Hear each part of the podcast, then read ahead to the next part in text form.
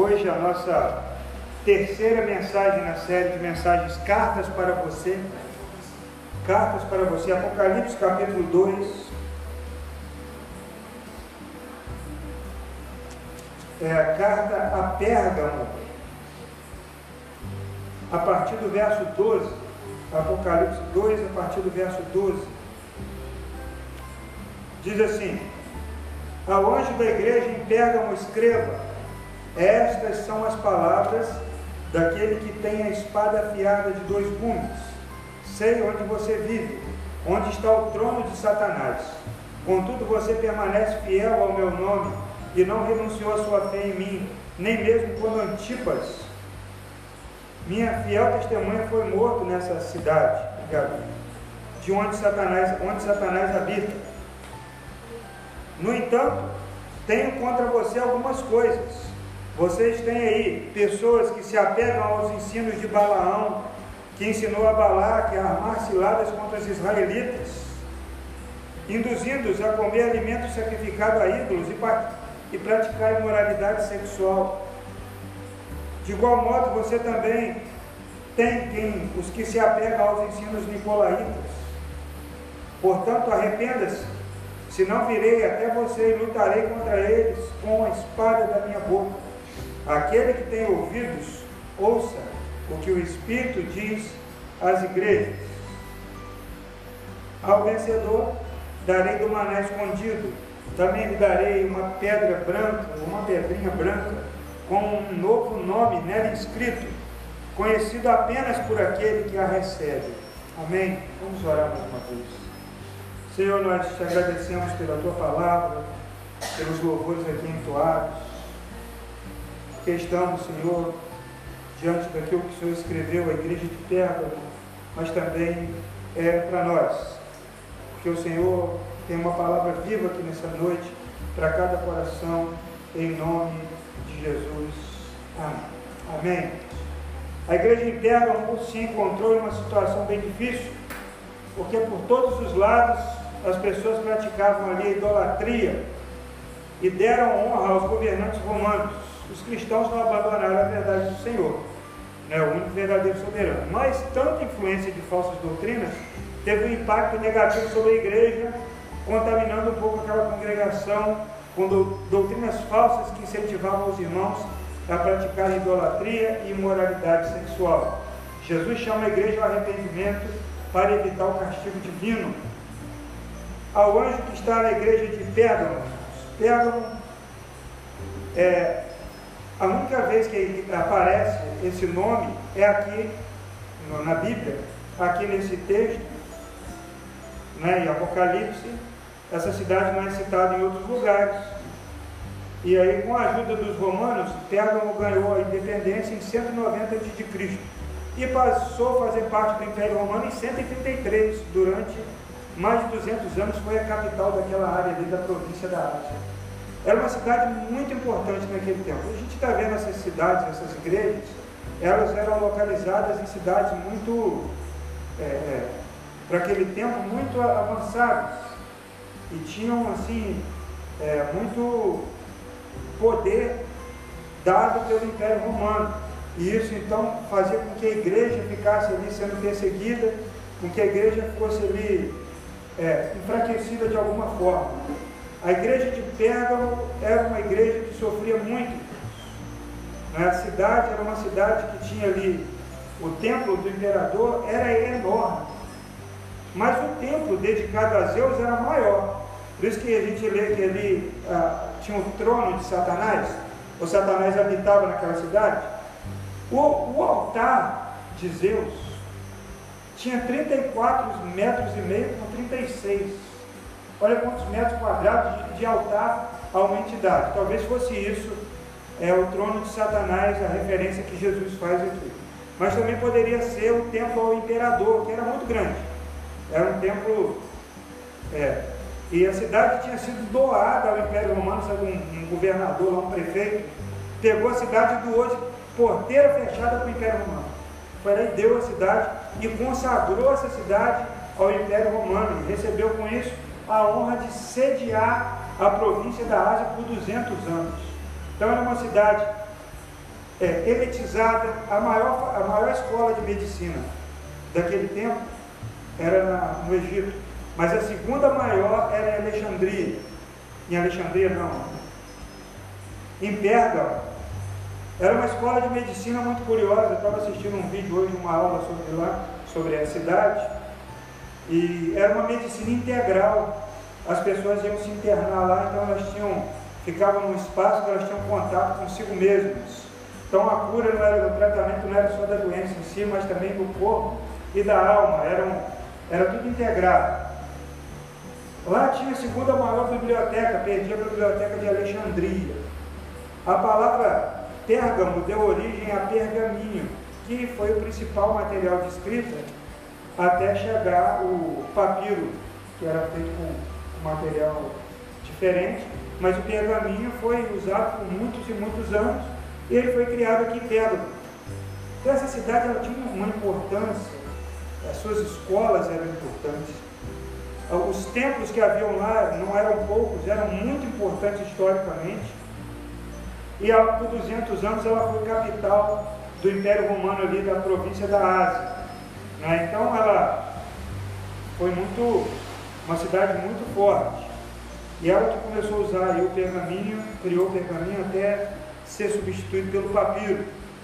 Então a cidade era extremamente pagã, extremamente pagã. Ali a idolatria, a adoração ao, ao Império Romano, a César, ao imperador, era forte demais. Essa escola de medicina envolvia também questões espirituais. As pessoas não apenas tratavam do corpo, mas também eles acreditavam que as doenças podiam ter fundo espiritual e acreditavam que espíritos podiam operar ali e tratar doenças. Tinha esse altar de Zeus, que na mitologia grega era o, o pai de todos os outros deuses, que era gigantesco. Então a igreja estava num lugar que Satanás era seu vizinho. Você já teve um vizinho ruim? Barulhento?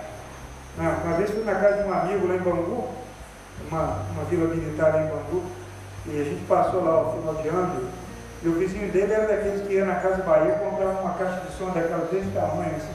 Você passa na porta da Casa Bahia no calçadão, você vê o som que tem lá. Eu não queria que um vizinho daquele meu comprasse um som daquele. E a, as casinhas perto, perto uma das outras lá em Bangu, ele botava o som na varanda dele em cima dava de frente. Ao ponto de não dar para conversar dentro da casa dele. Aí o filho dele um dia saiu de lá falou, abaixa o som aí, pequenininho, cara. Abaixa o som que meu pai está com visita e quer conversar, não está dando. Porque balançava tudo, era muito alto o som. Os vizinhos é ruim. Mas o vizinho da igreja de Pérgamo era Satanás. E não foi alguém que falou, olha, esse vizinho é o Satanás. Foi Jesus que falou. Satanás mora nessa cidade. Aí tem um trono de Satanás. Nenhuma outra igreja aqui no, no que, que, que, Jesus escreveu através de João tinha o trono de Satanás, mas Pérgamo tinha o trono de Satanás.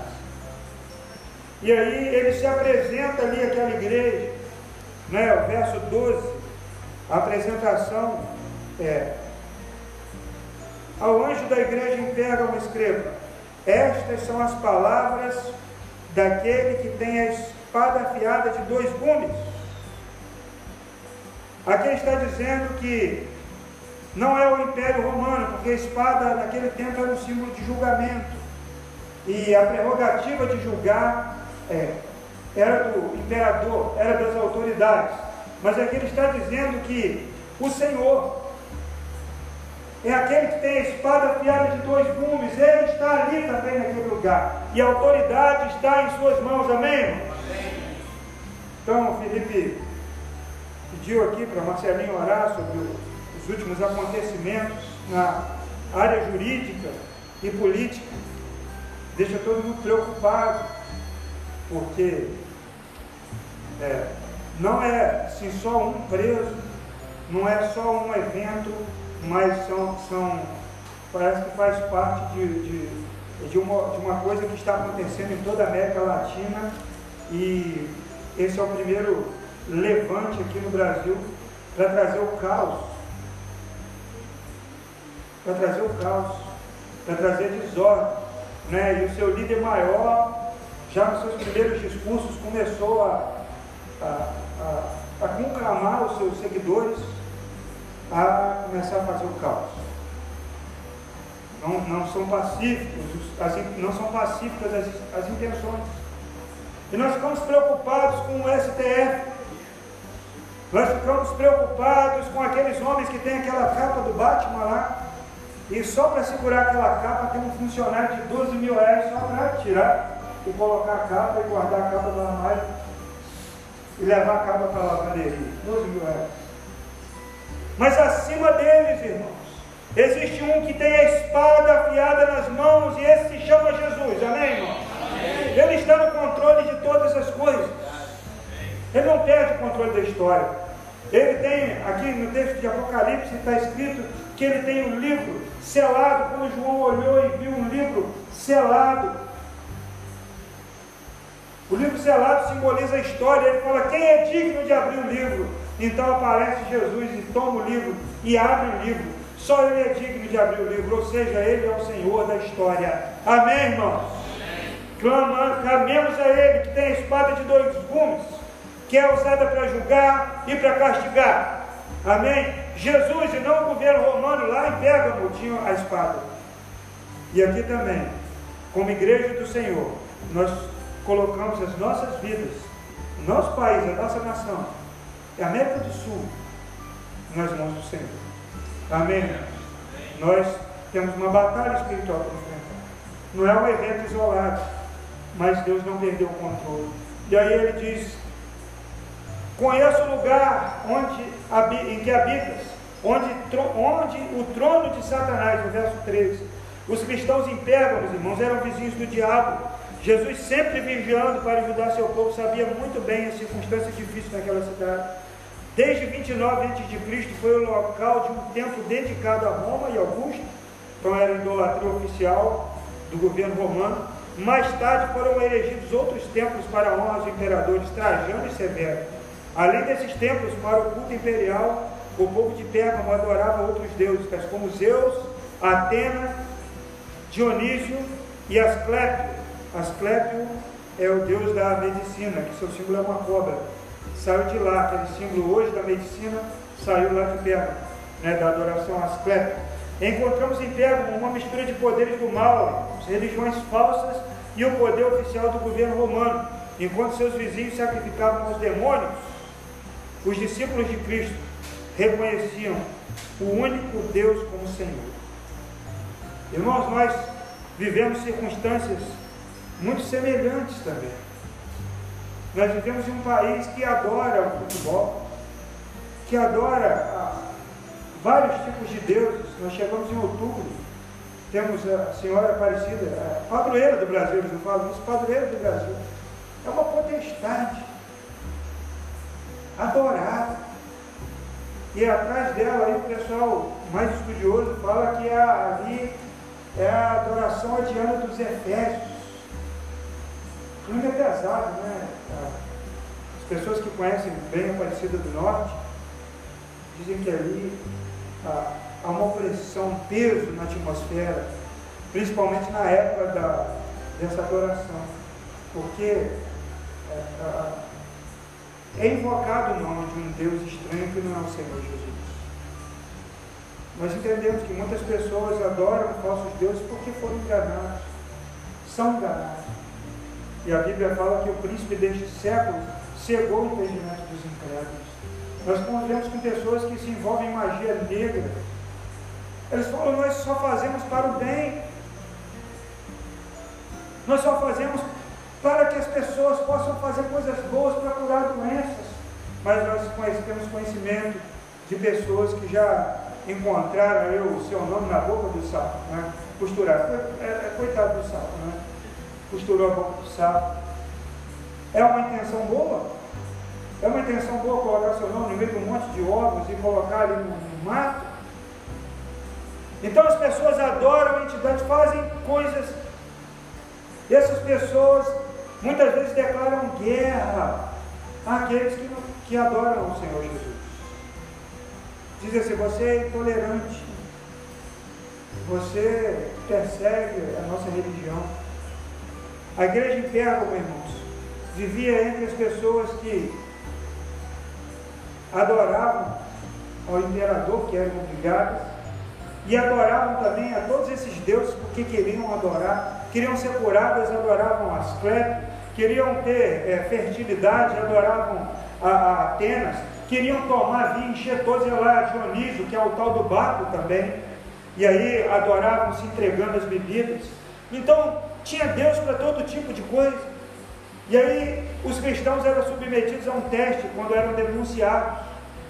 O, os soldados pegavam essa pessoa e davam para ela ali uma carta, um pedaço do Evangelho, ou uma carta, e diziam assim: queime essa carta, rasgue essa carta. Se a pessoa rasgasse, ela ganhava um certificado. Era chamada de traditora. E ganhava um certificado. Um certificado de não seguidor de Jesus. E havia cristãos que recebiam esse certificado na hora da prova. Eram denunciados e aí eles viam ali aquela, situação, eram imprensados e acabavam negando a sua fé. Mas isso aqui não era a pior coisa que acontecia. Não era a pior coisa que acontecia. A gente vai ver o que, que acontecia naquela igreja.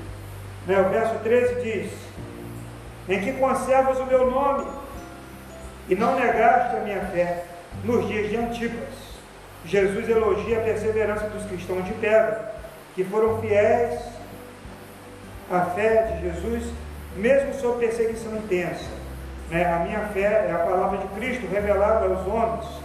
Né? Judas capítulo 3, se você virar uma folha aí, você vai achar a carta de Judas. Judas não, os Cariotes. Judas, irmão do Senhor.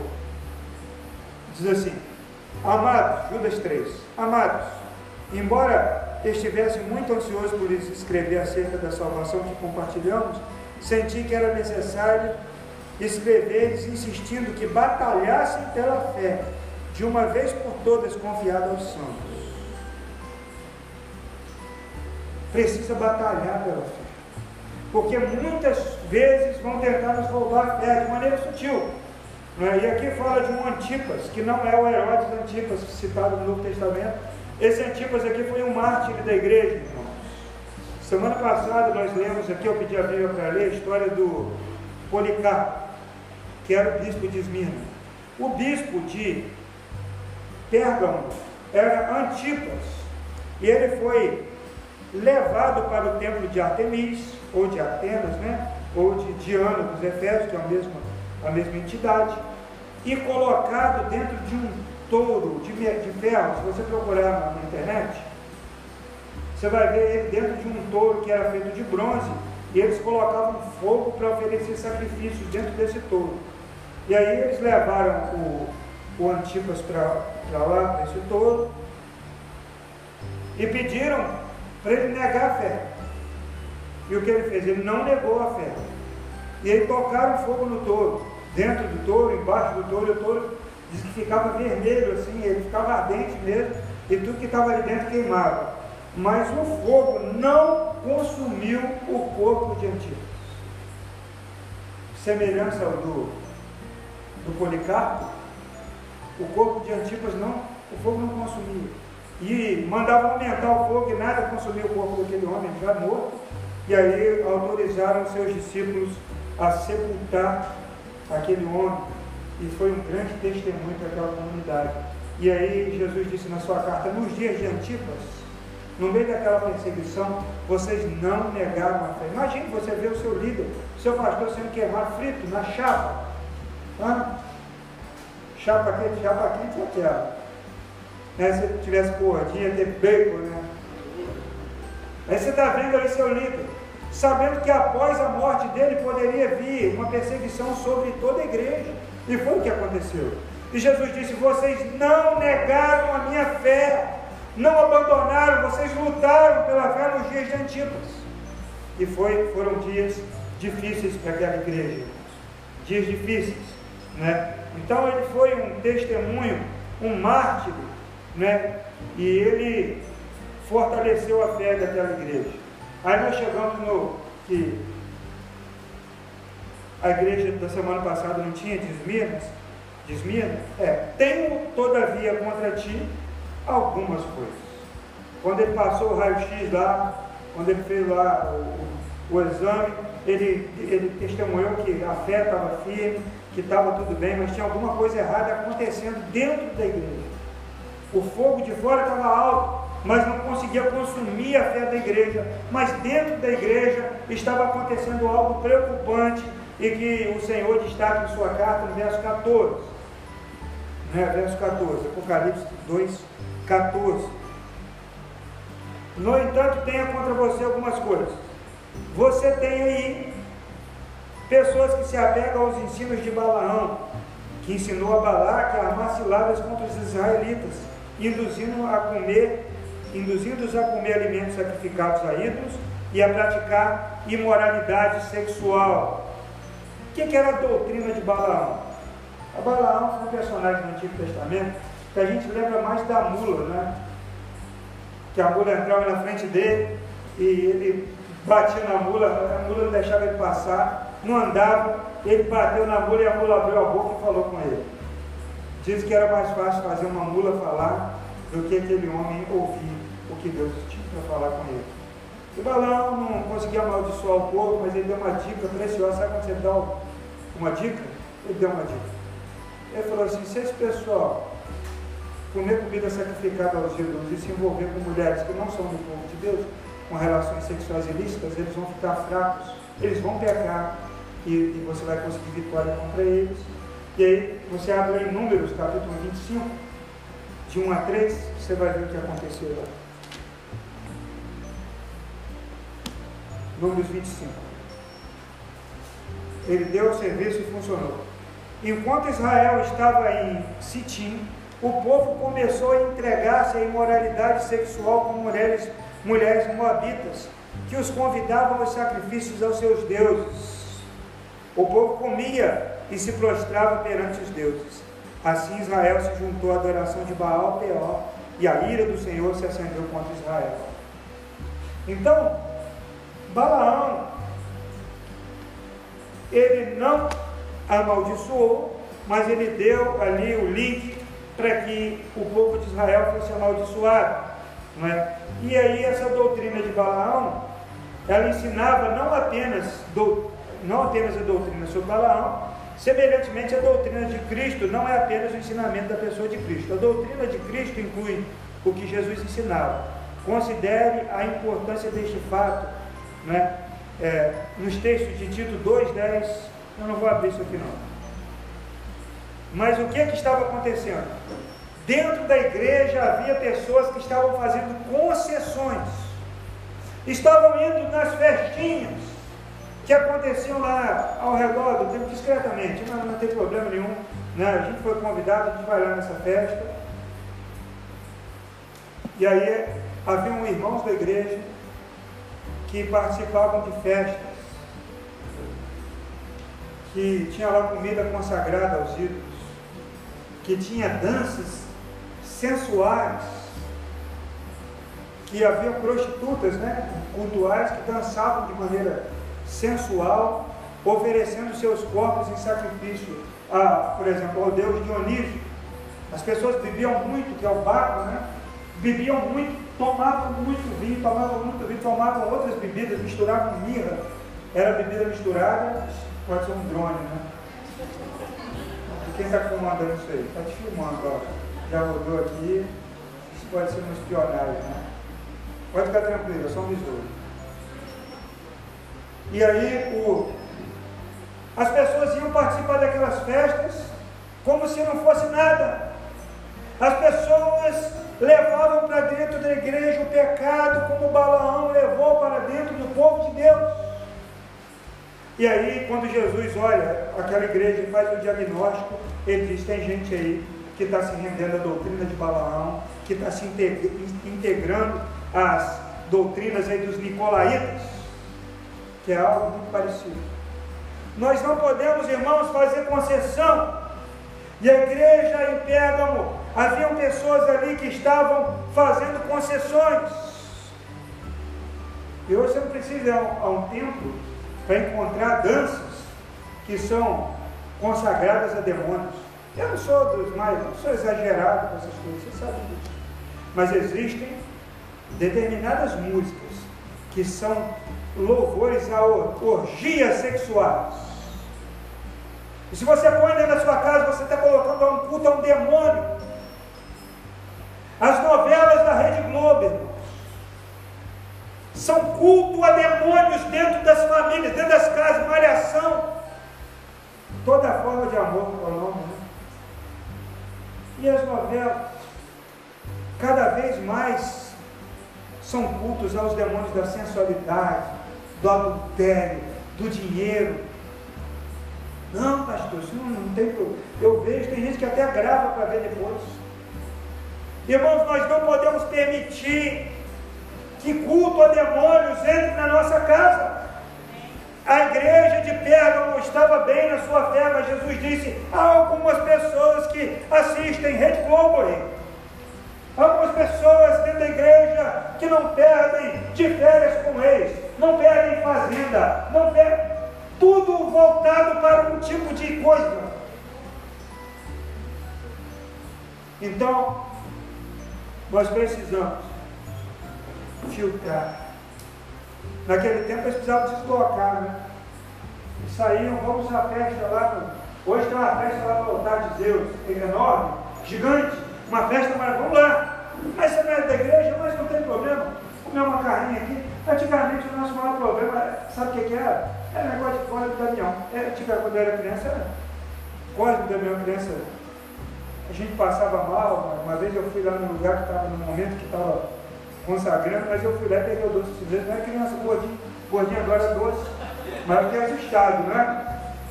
Mas hoje o problema é muito pior, sabe por quê? Porque é, é, é, é sutil. Porque as coisas que estão na televisão, que estão na internet, elas estão ali para dizer para você para causar na sua mente algo assim, isso é normal. Toda forma de amor é válida. Válida. Eles não se amam. Eles estão fazendo mal a alguém? Não, não tem problema nenhum. Isso fica aqui. E aí, Deus condenou lá dentro daquela igreja a tolerância de falsas doutrinas. Às vezes, os homens valorizando a unidade entre pessoas dentro de uma congregação ou entre congregações diferentes, que desvalorizam a doutrina pura de Jesus. A igreja precisa de ter pureza na palavra. Mas a igreja não é só aqui quando nos reunimos, você igreja onde você estiver. Não é natural, irmãos, aceitar que um demônio faça culto na sua casa, mas se um demônio aparecesse lá, que eles, né? Antigamente se falava de Saci, né? meu pai contava várias histórias de Saci, né? que Saci acompanhava ele, que Saci morava no bambuzal que tinha na casa da minha avó, que mula sem cabeça. Mas se um demônio assim aparecer na sua casa, você vai brincar com ele, vai? Mas se o demônio vier bonito, sorrindo, que nem a história do Boto, tá? que todo mundo queria tirar o chapéu do Boto dia do, daquele não, do cavaleiro, que dançava com todo mundo, mas não tirava o chapéu em lugar nenhum. Quando tirava o chapéu dele, tinha um pai de chifre, era o diabo.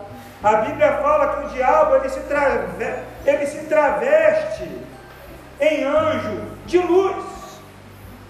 Porque se ele apareceu para a gente como no desenho do pica-pau, a gente repreende ele.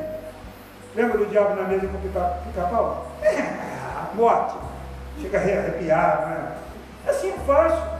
Agora, quando ele vem sorrindo, bonitinho, dizendo que se ama, está tudo bem, dizendo que é assim mesmo, o mundo moderno, nós precisamos fazer concessões, porque o mundo mudou, nós também precisamos mudar. Não é assim, não é assado, e a gente tem cheio de historinha. Como é que isso chega nesse ponto? Aos poucos. O pastor contava que tinha um homem que trabalhava lá na casa dele, na fazenda, que tinha uma maletinha assim, quando precisava fazer lasca de cerco para morão, né? Antigamente não vendia pronto, então tinha que cortar. Cortava lá no mato, tinha árvore grossa e fazia ele vários morões. Ele tinha uma maletinha que tinha desde de uma cunha desse tamanhozinho até uma grande assim. Aí ele começava, ele achava, na, na, pegava um tronco bem grosso, achava lá uma, uma, uma frestinha, e ele pegava aquela cunha pequenininha, pá, Aí abria um pouquinho ali na maleta, pegava o maior, tirava o pequeno, guardava e batia, batia. Até lascar aquele grande tronco.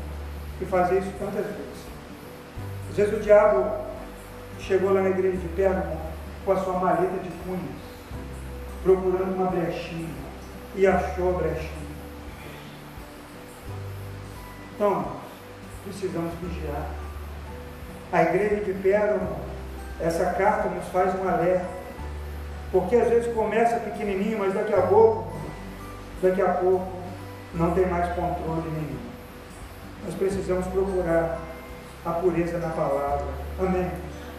Buscar a palavra. Nós temos buscado isso. Então nós temos uma escola bíblica que pega a Bíblia e estuda a Bíblia. Aliás, domingo de manhã está suspenso as aulas de domingo de manhã. É, nós temos apenas às 17h30 e as. Nós mudamos para que dia, Vanessa? Quarta-feira às 14h30, porque às terças a gente está com um compromisso fixo e estava ficando um pouco embolado. Então, domingo 17h30 tem escola bíblica. Estuda o quê? A Bíblia. Terça-feira, às 14h30, estuda o quê? A Bíblia também.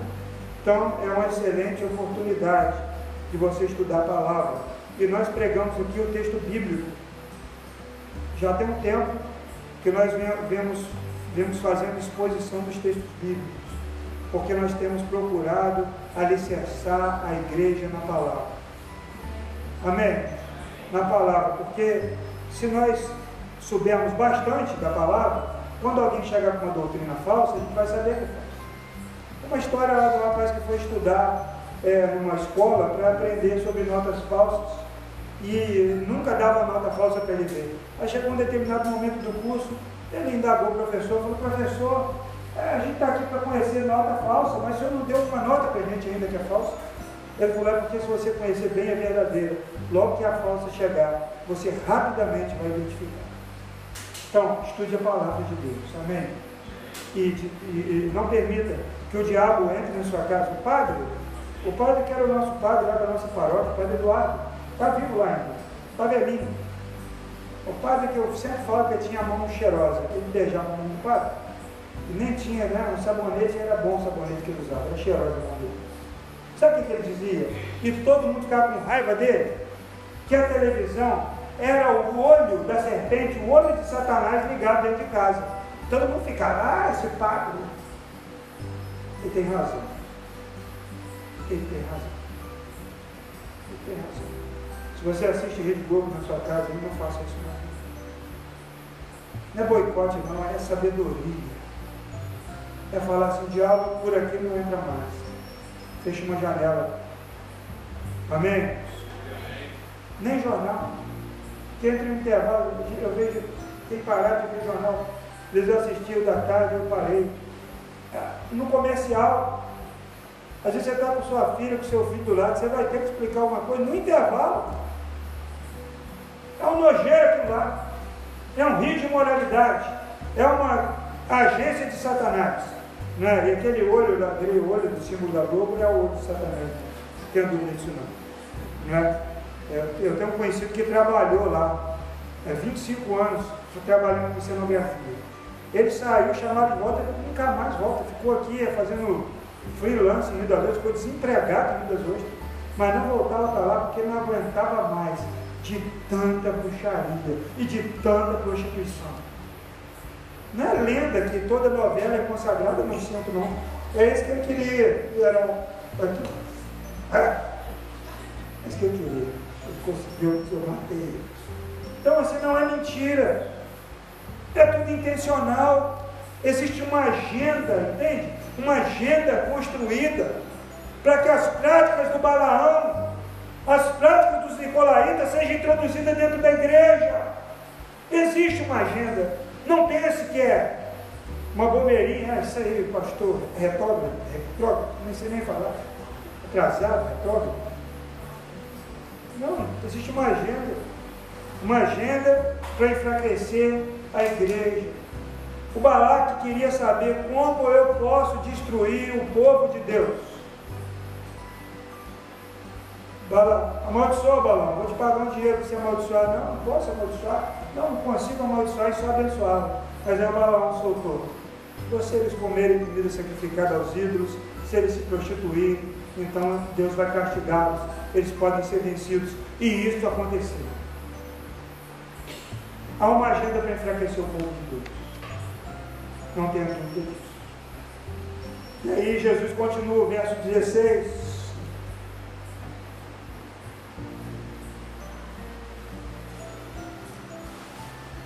Portanto, arrependa-se, senão virei até você e lutarei contra eles com a espada da minha boca. Olha que coisa.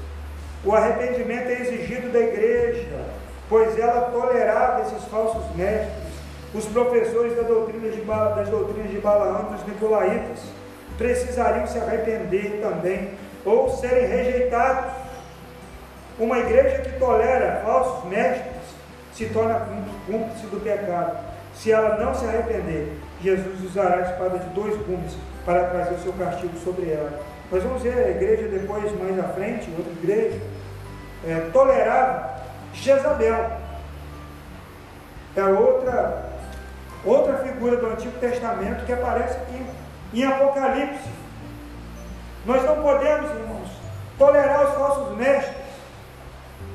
Ah, às vezes a pessoa está ensinando bonitinho, e aí a igreja com dó de repreender. Não podemos tolerar falsos ensinos. Nenhuma área. Amém? Nenhuma área. Nenhuma área. Pode ter as melhores, a melhor das intenções. E aí, sobre, sobre, mensagens subliminares. Alguém vem aqui pregar, ou ensinar, e solta que está lutando, está batalhando para não perder sua salvação, que tem medo do inferno. Uma pessoa que tem Jesus, ele disse: Aquele que o Pai me dá, eu não lanço fora. E se uma pessoa tem medo de perder, ela pode ser que ela nunca tenha tido. Isso é um falso ensino que precisa ser ensinado. A segurança da salvação em Cristo, ela não nos autoriza a pecar. O apóstolo Paulo falou: é porque você é salvo e porque o pecado, onde abundou o pecado, superabundou a graça, você vai continuar pecando mais ainda? Ele diz: de maneira nenhuma, porque somos regenerados em Cristo, então buscamos a luz. Mas nós não podemos permitir um ensino em que faz com que as pessoas se aproximem de Cristo por medo do inferno. Nós estamos em Cristo porque Ele nos atraiu, e nos conquistou e nos salvou. E nós somos constrangidos por esse amor. Não porque o fogo do inferno nos assusta, mas é porque nós amamos aquele que se entregou por nós e que nos amou primeiro. Amém, irmão? Nós não podemos aceitar falsas doutrinas dizendo que você vai, vai prosperar mais se você der mais. Que você vai comprar terreno no céu, se você comprar uma caneta, ou comprar um carnezinho, ou um tijolinho. Mentira! que a Bíblia diz é que é, é bem-aventurado, é mais bem-aventurado quem dá do que quem recebe, que você semeia de acordo com o que você pode, mas a sua salvação foi conquistada na cruz por Cristo. Amém? Então não abra mão, isso é falso ensino. Está na televisão, está na internet. Está em todo lugar, a gente vendendo uma caneta por 100 reais, agora com a caneta azul, não é? Deu vontade de cantar a música. Uma igreja ali em Itaboraí fez até o culto semana passada, culto da caneta azul. Deus tem uma caneta azul para reescrever sua história. Aproveitou o gancho, né? É, assim, muito. Né? E aí, você acredita que aquela caneta que você comprou e escreveu o pedido de oração é mais abençoado do que qualquer outra caneta, porque o bispo, o apóstolo, o pastor, o padre, qualquer pessoa abençoou aquilo ali. Você acredita que dando a sua casa, você pode receber uma casa melhor, dando o seu carro, você pode receber um, um carro melhor? Isso é doutrina de Balaão, é amar o dinheiro, é idolatria, é idolatria. Mas pastor, não tem nada que eu possa fazer? Nada. Para Deus amar mais você? Para Deus te abençoar mais? Quer que eu te abençoe mais do que já deu o próprio filho para morrer no seu lugar e no meu lugar? Ele deu o próprio filho, você quer mais do que isso? Deus não pode te amar mais do que Se você quer mais do que Cristo, você ainda não tem Deus. Se você quer que Deus faça mais, você considera mais um carro, ou uma casa, ou um casamento, do que a bênção de pertencer a Deus, você precisa de Jesus na sua vida. Você precisa que Ele entre na sua história. Amém? Arrepende-se. Arrepende-se. Quem tem ouvidos, ouça. Verso 17. Aquele que tem ouvidos, ouça o que o Espírito diz às igrejas. Ao vencedor darei do maná escondido, também lhe darei uma pedra branca com um nome nela inscrito, conhecido apenas por aquele que recebe. O maná escondido, irmãos, ao vencedor sempre tem todas as cartas, não é? Tem quem tem ouvidos ouça e tem ali um vencedor, tem ali a bênção sobre ele. Então é uma promessa de vitória, amém? Aqueles que persistem receberão a recompensa. Nesta carta, a bênção do vencedor é dividida em duas partes. Primeiro é o maná escondido. Aqueles que se recusam a participar da mesa dos demônios vão comer, vão ser sustentados pelo maná de Deus. Amém? E esse maná de Deus é Cristo, porque ele disse: Eu sou o pão vivo que desceu do céu. Quem come da minha carne e bebe do meu sangue jamais terá fome e jamais terá sede. Está lá em João capítulo 6. Amém, irmãos? Amém. O maná escondido.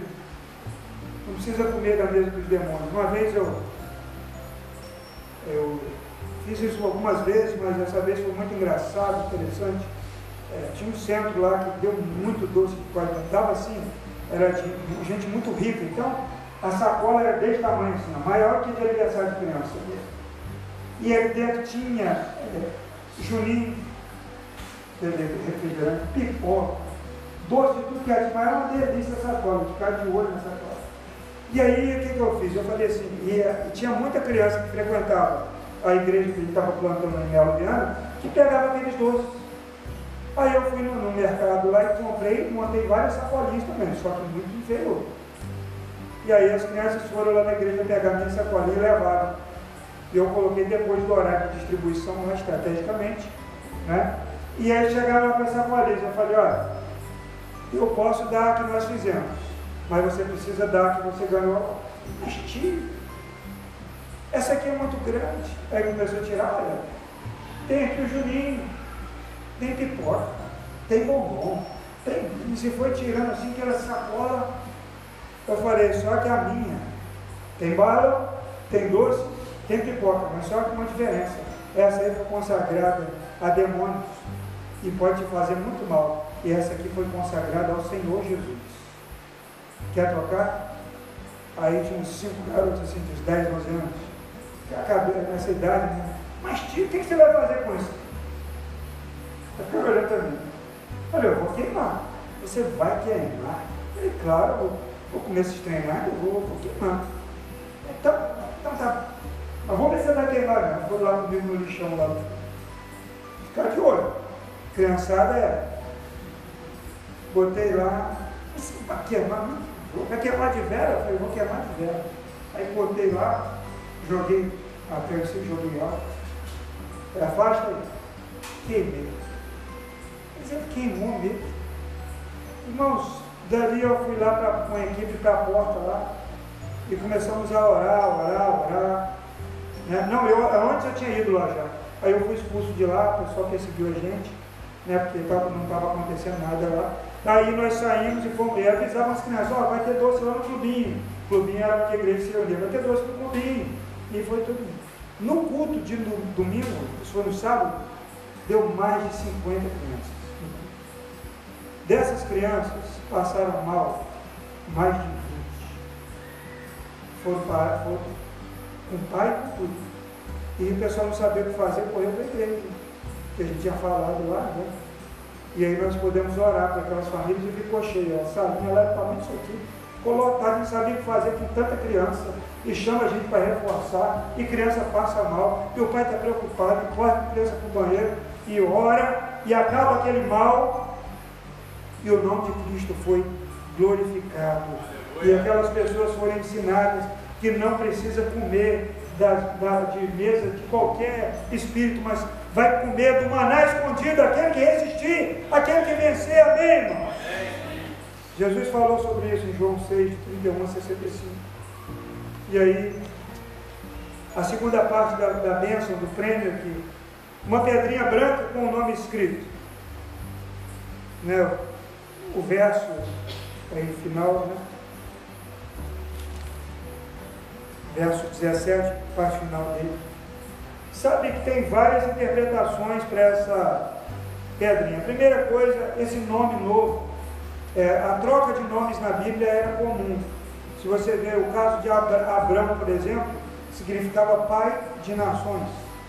Aí depois do capítulo 15, o nome dele passou a ser de Gênesis, passou a ser Abraão, pai de numerosas nações. Aí você tem Sara, passou a ser Sarai.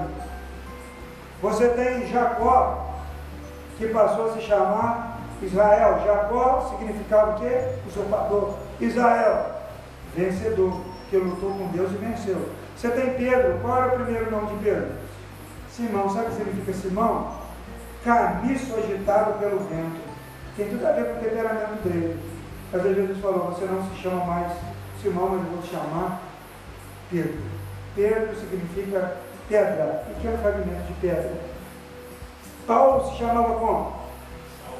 Saulo. Saulo era o nome do rei Saul, em grego. Mas ele passou a se chamar Paulo. O que, que significa Paulo? Pequeno. Pequeno. E tinha um nome de rei e Deus botou o nome pequeno. Simão tinha o nome de, de vale agitado pelo vento e botou o nome de pedra. Então, aqui a pedrinha branca vai receber um novo nome. Um nome novo. Deus tem uma nova identidade para nós, amém? Às vezes seu nome é João, seu nome é Maria, seu nome é Cristina. Mas esse nome é espiritual, ele diz assim: um novo nome escrito que só vai saber aquele que o recebe, porque ele está mudando a sua identidade. Ele está mudando o seu caráter, Ele está te transformando. Se a sua família te chamava de bobão, Ele vai te chamar de vencedor. Se o seu colega de trabalho chamava você de derrotado, Ele diz: Você é mais que vencedor em Cristo. Um nome novo, uma nova identidade em Cristo. Amém? Ele nos transforma. Agora, por que, que é pedrinha branca? Né? Pedrinha branca é porque ela é usada para várias coisas. Várias coisas. Mas uma das coisas dessa pedrinha aqui era a pedrinha que o juiz usava para declarar inocência depois do julgamento. Tinha pedra preta e a pedra branca, e o juiz terminava de julgar, quando ele terminava o julgamento, ele pegava a pedra branca e mostrava. Quer dizer que aquele réu foi absolvido. E aqui nós encontramos uma igreja debaixo de um fogo de julgamento, sendo julgada pela, pelo Império Romano, pelos idólatras. Mas Cristo disse: Eu julgo, eu tenho a espada, e você vai receber, ao final, o vencedor vai receber uma pedrinha branca, ou seja, será absolvido. Será absolvido, porque Cristo já foi julgado no seu lugar. Amém? Jesus recebeu a pedrinha preta, ele foi condenado na cruz. Ele morreu no meu no seu lugar. Mas aqui nós encontramos os vencedores recebendo a pedrinha branca absolvidos. Abra sua Bíblia, 2 Timóteo 4, versos 7 e 8. Segunda carta de Paulo a Timóteo, capítulo 4, versos 7 e 8. Paulo terminando a sua carreira, já depois de ter enfrentado muita luta, ele disse assim: Combati o bom combate, terminei a corrida e guardei a fé. Agora está, me está reservada a coroa da justiça que o Senhor, o justo juiz, me dará naquele dia, e não somente a mim, mas também a todos os que amam a sua vida. Amém.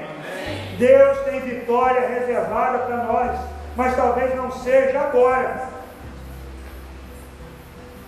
Talvez a vitória vai ser só quando você morrer mesmo, estiver lá na glória. Talvez essa vida aqui vai ser uma vida dura de sofrimento. Mas o apóstolo Paulo falou lá em Coríntios que todo sofrimento aqui não é comparado com o eterno peso de glória que está reservado para nós cristãos. Ao vencedor, eu vou dar uma terra. Eu vou dar um novo nome. E vou dar uma pedrinha branca. Essa pedrinha branca é Deus dizendo para você: você venceu. Você é inocente. Cristo morreu no seu lugar. Amém? Você pode glorificar a Deus por isso? Nós devemos, irmãos, imitar a perseverança desses discípulos de pedra, mantendo firme a nossa fé, mesmo sob ameaças e perseguições. Deus não falou que era a igreja toda. Deus falou, alguns de vocês. Isso quer dizer que não é porque um faz que eu vou fazer com o outro. Igual nossa mãe falava antigamente, né? Mas mãe, o outro. Fulano fez, ela dizia, não é fulano. Né? E aí você ficava frustrado, que você não era fulano. Fulano podia fazer uma coisa que você não podia. Aqui nessa igreja, não era toda a igreja que estava contaminada pelo ensino dos Nicolaitas. Não era toda a igreja que estava lá com os ensinos de Balaão. Não era toda a igreja que estava comendo das comidas sacrificadas. Não era toda a igreja que estava recebendo o selo de não seguidor de Jesus, o certificado. Mas existiam pessoas que estavam vivendo isso. Ali haviam pessoas fiéis que recebem um incentivo de Jesus.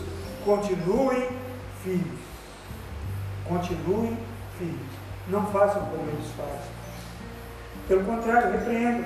Se você vê alguém, algum irmão, alguma irmã, compartilha com você de algo que está contrário à palavra de Deus, diga em nome de Jesus, abandone isso, não permaneça dessa forma, isso é pecado. Olha, vamos orar juntos aqui. Deus tem coisa melhor para você. Não tenha medo. Semana passada nós vimos que a igreja de Esmirna enfrentava luta por causa de fofoca, de maledicência, de fake news. Não permita que uma fofoca prospere. Chegou perto de você, você falou, ó. Senão você fala assim, você está falando, o outro está falando do pastor. É, eu vou fazer aqui uma chamada para ele aqui. A gente continua a conversa, porque ele não está aqui para se defender. Ou alguém falando de um irmão, uma pessoa que você conhece, não está lá. Chama ao vivo. Eu duvido. Duvido. Que o fofoqueiro vai prosperar ali, vai achar, vai querer fazer de novo com você. Porque acaba mesmo, acaba, porque ele acha, ele acha guarida quando a gente dá. Quando a gente presta o nosso ouvido, quando você fala assim, eu vou chamar o fulano para vir aqui. Porque isso não é certo. Não deixe o pecado prosperar. Conversas imorais. Sabe, coisas que desagradam a Deus, não permita. Igreja do Senhor Jesus, não permita que o pecado prospere no meio de vocês. Amém. Pérgamo era uma cidade terrível, uma cidade politizada, uma cidade onde as pessoas tinham dinheiro, tinham informação, tinham tudo, tudo que você pensar para dificultar a ela para servir a Deus, mas ali tinham muitos cristãos convertidos ali, muitas pessoas crentes, era uma igreja grande, que era fiel ao Senhor, mesmo no meio daquilo tudo, eles permaneciam fiéis ao Senhor. Sabe, não adianta mudar de endereço, você pode me dizer, pastor, eu quero me mudar para a roça, eu quero ir para o interior, para uma igrejinha lá na roça. Lá você vai encontrar situações, talvez até piores do que você encontra em uma cidade maior. Não é o lugar, é você. Não são as pessoas, é você que é responsável. Amém? Você pode ter o diabo por vizinho, mas você pode ser sal e pode ser luz.